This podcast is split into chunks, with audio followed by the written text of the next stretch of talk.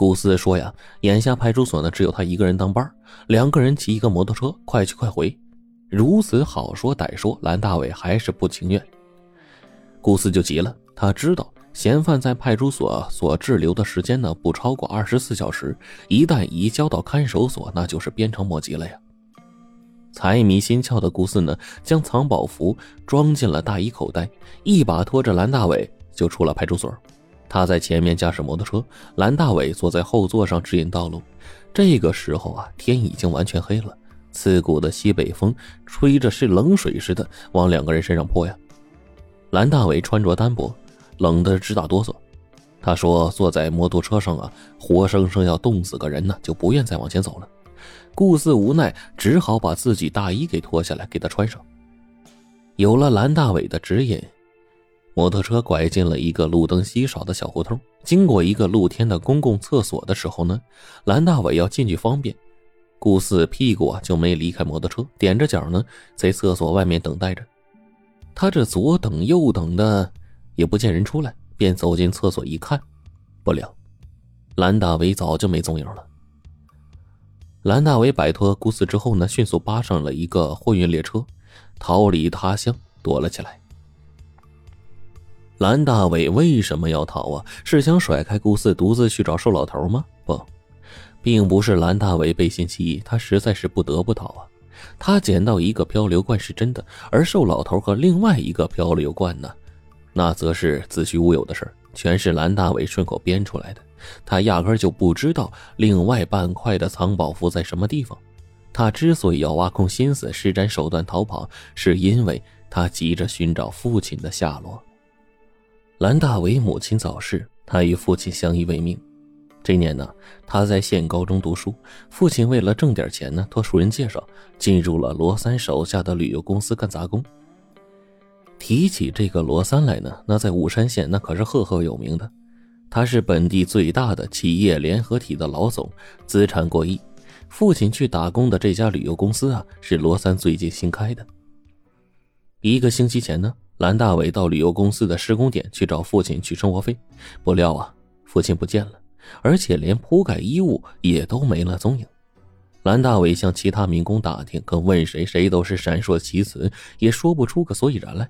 所以呢，蓝大伟不得不找到罗三询问，得到的答案是他父亲半个月前辞掉工作走了。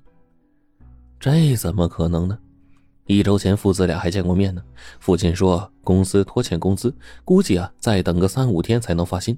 可是罗三怎么说父亲半个月前就辞职了呢？父亲就这么莫名其妙的失踪了。蓝大伟和罗三争执过后，心里闷闷的回到家，刚进门就被两个打手堵在屋里。那两个人照着蓝大伟就是劈头盖脸一顿打。蓝大伟以死相拼，抄起菜刀将两个打手砍成了重伤，逃出屋子。藏匿半年之后就被抓了。蓝大伟估计啊，这俩打手多半是罗三派来的。看来父亲的失踪不简单呢。如果就这么被判刑了，等自己从大牢里出来，那黄花菜都凉了呀。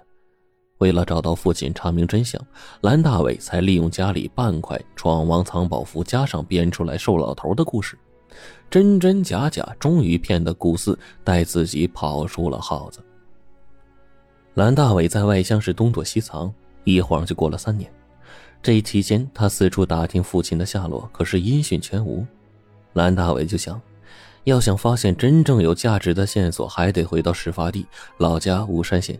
估计啊，现在追捕的风头已经过了。几经辗转，爬上了一辆长途大卡车，车牌号告诉他，这辆大卡车是要途经自己家乡的。蓝大伟不敢直接回家。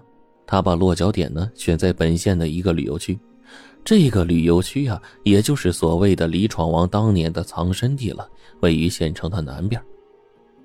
太阳快落山的时候，蒙着雨布的大卡车就接近了巫山县城。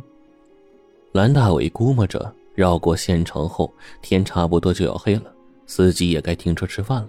那个时候，他可以悄悄地溜下大卡车。不料呢，大卡车偏偏在这个时候停了下来。蓝大伟从雨布的缝隙里往外一看，里面挤满了一望无际的汽车呀，国道上堵车了。不过蓝大伟做梦也没有想到，这次严重堵车的肇事者正是当年他父亲的老板雾山县的首富罗三。当天中午呢，罗三开着自己新换的宝马，绕着县城兜风呢。开到这个刚刚开张的收费站的时候，被拦住了。一个叫做小翠的收费员要罗三掏五元的过卡费。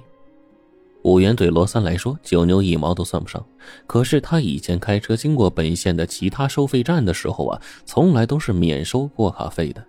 在雾山县这地方，国道上乱设卡、乱收费，常遭人们质疑。但是罗三呢，对此是颇有好感的。其他车呢被阻拦收费，而罗三的车呢畅通无阻，这种感觉那可是千金难买的呀。可是眼下，罗三的宝马也被阻拦了，因此呢，他很不情愿地掏出五元的小钱对着小翠说：“这收费站是新设的，你这收费的妞啊也是个雏，不认识我的车，你该知道我是谁吧？”小翠儿啊是个农村姑娘，寒窗苦读到了中专毕业，这是她第一天走上岗位，当然不认识罗三的车了，更不晓得他是个什么人物。小翠是满脸堆笑，态度呢十分的和蔼。啊，收费站有明文规定。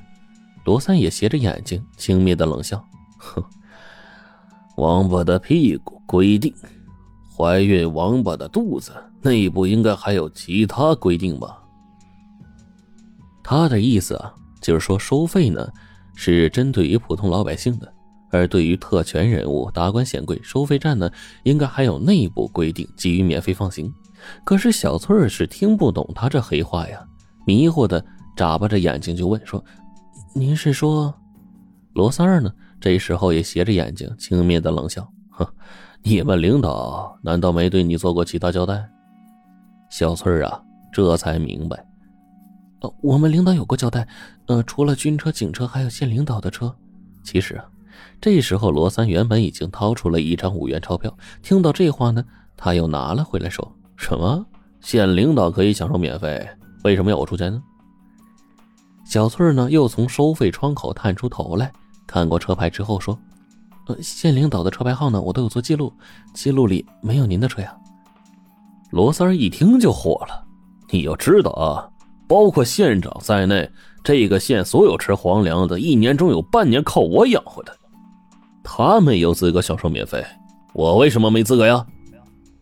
罗三的企业联合体麾下有旅游公司、房地产开发公司十几个企业，每年上缴的税金呢，几乎占了这个国家级贫困县企业税收的一半，因此他才会说出这样牛气的话来。在罗三的眼里，那些靠自己养活的县领导过卡可以享受特权，而自己的车要被拦阻交钱，这可真是是可忍孰不可忍。坚持原则的小翠啊，哪知道这么许多呀？他还是不放行。罗三呢，也就不再说什么，他还是掏出了钱，但是递给小翠的已经不是一张五元面值的钞票，而是一张百元大钞，同时呢，恶狠狠地甩过去了两个字：找钱。找钱天经地义，找钱后应该说事情啊，就算是了结了。可是罗三的心里呢，却怄着难受。二十多年前，他还是一个靠着偷鸡摸狗、坑蒙拐骗混日子的社会渣子，大罪不犯，小罪不断。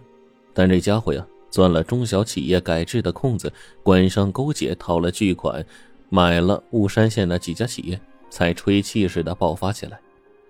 如今呢，罗三已经是。巫山县财政收入的台柱子了，就是县里的头们和他都是称兄道弟的，但有时候呢也可以爱理不理。因此啊，罗三认为过卡交费绝对不是钱的问题，而是身份的问题，是社会地位、社会层面的问题。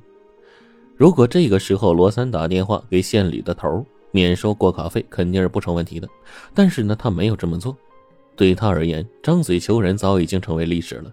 他要用另一种方式来显示自己呼风唤雨的能耐、翻江倒海的本事，来炫耀和强化自己的社会地位，来补偿自己巨大的精神损失。